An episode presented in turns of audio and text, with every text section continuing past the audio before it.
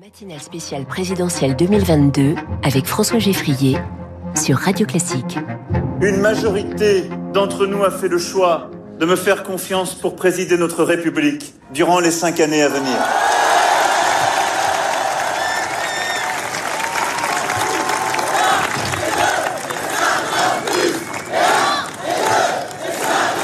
Ils applaudissent les 50 plus donnés à Emmanuel Macron aux commandes de la République. Émission spéciale ce matin de la matinale de Radio Classique. Bonjour Bruno Jambard. Bonjour. Vice-président d'Opinion Web. Bonjour Stéphanie Collier. Bonjour. Rédactrice en chef de Radio Classique. Bonjour François Vidal. Bonjour François. Directeur délégué de la rédaction des Échos. Emmanuel Macron parle de cette majorité obtenue hier. 58,5% des voix. Bruno Jambard, victoire plus nette que ce qui était anticipé, notamment au soir du premier tour. Oui, c'est une victoire euh, nette, euh, plus importante que on avait pu le penser au soir du premier tour, et en même temps euh, une victoire qui est très inférieure à celle d'il y a cinq ans. Donc on, est dans un entre-deux. Hein. C'est toujours un peu compliqué. Il avait pratiquement eu les deux tiers des voix. Voilà, c'est ça. Il a vu les deux tiers des voix. il a aussi été élu dans un contexte avec une abstention plus élevée qu'en 2017.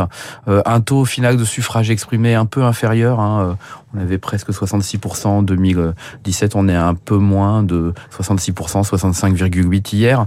Euh, donc, euh, donc euh, probablement un, sentiment mitigé hein, pour Emmanuel Macron lui-même, même si évidemment on sait que se faire réélire en France c'est extrêmement compliqué pour un sortant et, et, de ce point de vue-là, c'est une réussite majeure pour lui. Pourquoi ce meilleur score selon vous, Stéphanie Collier euh, Alors, juste pour dire que dans l'entourage d'Emmanuel Macron ces, ces derniers temps, on disait beaucoup, euh, si jamais il arrive autour de 60%, ce sera pas mal. Donc, à ce titre, c'est pas une si mauvaise euh, victoire, c'est pas un si mauvais score que ça. Après, ce qui est intéressant dans, dans ce, dans ce résultat, c'est que finalement, ça donne un résultat, mais ça donne pas forcément une direction, ni l'assurance de pouvoir faire exactement ce qu'il a envie de faire. C'est aussi mmh. la leçon que je tire de, de, de, de, ce, de ce second tour. François Vidal oui, ce qu'on peut dire quand même, il faut pas l'oublier, c'est qu'il a, il a obtenu plutôt un très bon score au premier tour, puisqu'il a obtenu un score plus élevé euh, que, que ce qu'il avait obtenu en 2017, et que pour un président euh, euh, qui, qui tente de se faire réélire, c'est tout de même. Il y avait déjà une sacrée performance à réussir cela. Oui, tout à fait. Qu'est-ce qui a pu jouer dans cet entre-deux tours Est-ce que justement le fait que le président ait fait campagne, ce qu'il n'avait pas trop fait avant le premier tour, est-ce qu'il y a eu une dynamique? Est-ce que c'est le débat? Est-ce que c'est les clins d'œil à la gauche? Est-ce que c'est ce qui s'est passé avec l'offensive russe dans le dans le Donbass? Stéphanie Collier, comment vous voyez les choses? Euh, Un peu tout, je dirais. Euh, il y a à la fois le fait qu'il a effectivement fait beaucoup plus campagne dans, dans cet entre-deux tours, qu'il est beaucoup plus reparti au contact des Français, ça, ça a dû jouer dans l'opinion. Et puis après, il y a toujours bah, ce fameux républicain qui continue euh, de fonctionner, peut-être un peu moins bien qu'auparavant, mais qui continue quand même de, fonctionner. François Vidal Oui, et puis il y a peut-être aussi un effet débat. Hein. On a vu quand même que les sondages euh, vraiment s'infléchissaient euh, juste après le, débat. On peut estimer, enfin Bruno Jambard le, le, doit le savoir mieux que moi, mais on peut estimer qu'il a gagné quelques points en fin de campagne grâce notamment au débat. Vous confirmez Bruno Jambard Non, je pense pas. Je pense que le débat a été très neutre. Je crois que c'est simplement la peur de l'extrême droite et de Marine Le Pen. Donc une sorte de vote utile ou de, de voilà, de, on va aux urnes parce que il y a cette peur de l'extrême droite. Exactement comme en 2017, la première semaine a été une semaine plutôt de difficile pour Emmanuel Macron dans, dans les enquêtes, et on a eu le sentiment euh, plutôt que Marine Le Pen marquait des points. Et puis hmm. quand on est arrivé dans la semaine décisive, en fait, beaucoup de Français euh, ont hésité et, et, sont repartis euh, vers Emmanuel Macron et dans un vote anti-Le Pen. Et, et le Front républicain, d'autres je ne sais pas pourquoi tout le monde disait qu'il ne marchait pas, alors qu'électoralement il marche à chaque fois. Il a encore marché au régional. Il a encore marché au régional en juin dernier, euh, en, région PACA. Eh bien, il a marché. Alors oui, il marche moins bien qu'avant. Notamment chez les personnes qui ont connu 2002, qui ont voté des gens de 2002. On n'est plus au 82% de Jacques Chirac, on n'est plus au 66% de 2007, mais on est dans des écarts suffisamment importants et on le voit dans le fait qu'un électeur sur deux de Jean-Luc Mélenchon a voté pour Emmanuel Macron. Vous parlez de Jean-Luc Mélenchon, il a dit hier Emmanuel Macron est le président le plus mal élu de la Ve République. Est-ce que c'est vrai euh, des, chiffres que vous avez scrutés et décortiqués De ce que j'ai regardé ce matin, la réponse c'est non. Et c'est non sur plusieurs chiffres que l'on peut regarder. Si vous regardez les suffrages euh, exprimés, la réponse est non. Si vous regardez le nombre de voix, la réponse est non. Et le nombre de voix par rapport au nombre d'inscrits, la réponse est non aussi. Par exemple, Emmanuel Macron s'impose avec donc 58,55% des suffrages. Nicolas Sarkozy l'avait emporté face à Ségolène Royal avec 53,06% exactement exactement des voix. Donc on n'y est pas. Si vous regardez le nombre de voix, Emmanuel Macron engrange 18,7 millions de voix. Et là encore, ça ne fait pas de lui le président le plus mal élu de la Ve République. Si vous regardez enfin le nombre de voix par rapport au nombre d'inscrits, mmh. il est à 38,52% très exactement. Georges Pompidou avait enregistré 37,5% des voix. Donc dans tous les cas, la réponse est non. Le petit rappel historique. François Vidal, j'ai été frappé par un graphique en page 2 des échos ce matin avec ce graphique de l'abstention. On voit qu'elle monte de quasiment 5 points euh, depuis 2007. Euh, elle est aujourd'hui autour de 30%. Que dire de cette abstention forte pour vous, François Vidal? Euh, Ce qu'on peut dire tout de même, c'est que élection après élection, et donc la présidentielle ne, ne fait plus exception, on voit bien que l'abstention monte systématiquement, quasiment à toutes les élections d'un mandat à l'autre. Donc il ne faut pas finalement s'en étonner. Et puis, bon, il y a évidemment cet, cet effet de, de, de non-choix pour un certain nombre d'électeurs de, de, qui considèrent qu'au second tour, ils étaient, ils n'étaient même plus représentés. Alors un mot sur cette soirée hier, ce discours sur le champ de Mars est arrivé à une nouvelle fois. C'est un petit peu le remake de, de l'arrivée sur l'Ode à la joie en, 2017. Comment avez-vous senti l'ambiance générale et l'atmosphère de cette soirée? Réussie ou pas? Si on devait donner une note entre guillemets, Stéphanie Collier. Rien à voir avec 2017, strictement rien à voir. Euh, à titre vraiment personnel, je trouvais que le discours d'Emmanuel Macron était un ton en dessous de, de ce qu'on avait pu connaître jusqu'à présent. Euh, il n'y a pas de ligne très claire dessinée. Il y a beaucoup de merci. Il se dit redevable à tous ceux qui ont voté pour lui dans le cadre de ce front républicain.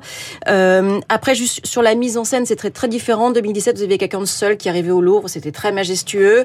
Là, c'est quelqu'un qui est accompagné pour illustrer le, le cet esprit de la campagne. Hein, Son épouse, des enfants, des adolescents. Voilà. Donc c'est c'est pas le même message qu'il veut adresser.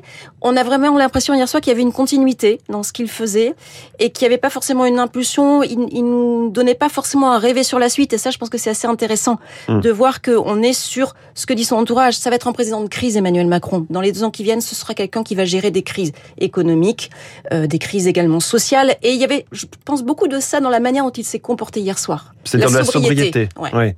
Ce, ce, cette euh si on peut relever un petit peu, il y a eu quelques fausses notes, une Marseillaise qui commence puis qui reprend. Bon, il y a un petit peu moins de monde aussi, nettement moins de monde que euh, que sur la place de la de la Concorde, euh, que pas du tout que sur le Louvre euh, en 2017. Est-ce que voilà, il y avait un, petit peu ce côté crise dont parlait Stéphanie, François Vidal? Oui, enfin, il y avait aussi beaucoup de, de une, modestie affichée, c'est-à-dire qu'on n'avait pas le triomphe de 2017, on avait une victoire, mais une victoire qui se fait quand même de, de manière un peu, enfin, dans la douleur, et qui et, et donc il a voulu s'inscrire dans dans, le, la continuité de cette campagne dans laquelle il avait annoncé une nouvelle méthode dont mmh. on ne connaît pas grand-chose, mais en tout cas, il a bien montré qu'il n'était plus dans cette espèce de geste un peu triomphaliste qui était euh, sa marque de fabrique euh, lors du premier quinquennat. J'ai relevé une phrase que vous allez peut-être réussir à me traduire. Cette ère nouvelle ne sera pas la continuité du quinquennat qui s'achève, mais l'invention collective d'une méthode refondée pour cinq années de mieux.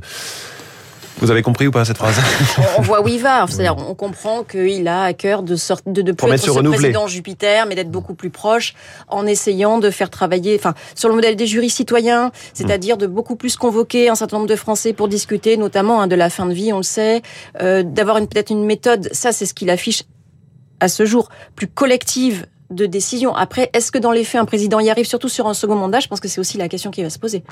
Alors, il y a cette histoire du, barrage. On a parlé du Front républicain. Emmanuel Macron en a parlé dans son discours. Euh, les personnes qui n'ont pas voté euh, pour moi de gaieté de cœur, mais euh, pour faire barrage avec sa droite, ce vote m'oblige pour les années à venir. Je suis dépositaire de leur sens du devoir. C'est ce qu'il dit. Est-ce que le fait qu'il dit qu'il est aussi le président désormais de tous et non pas d'un camp, c'est devenu une formule rituelle, une formule de politesse pour vous quasiment comme Chirac en 2002 ou comme lui-même en 2017 ou est-ce que vraiment ça peut annoncer une forme d'inflexion? François Vidal. On, peut, enfin, on sait bien que euh, Jacques Chirac avait été, s'était fait prendre un peu à ce piège-là du président de tous les Français, qui avait été élu grâce aux voix de, d'électeurs qui n'étaient pas de son camp, et ça avait donné lieu à une, forme d'immobilisme pendant son, son second euh, mandat. Euh, Emmanuel Macron, on voit bien qu'il a entendu le, le, les demandes des électeurs qui ont voté pour faire mm. barrage au Rassemblement national. la question, c'est est-ce que ça va se transformer en action ou en immobilisme?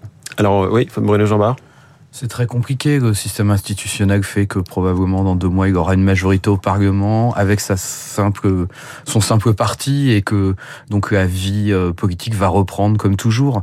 Il va être enfermé là-dedans. Donc il y a deux choses. Il y a sa volonté au-delà d'hier soir de vouloir aller vers cet élargissement de sa majorité. Et puis il y a la volonté des autres de participer à un tel élargissement. Et aujourd'hui, j'aurais tendance à dire que, à mon avis, des deux côtés, on peut avoir des doutes sur la réalité de ce que cela engendrera. Stéphanie Collier euh, D'autant, alors il y aura quand même un signal, peut-être, c'est voir le Premier ministre qui sera nommé. Est-ce que ce sera le même là dans les jours qui viennent ou après les législatives?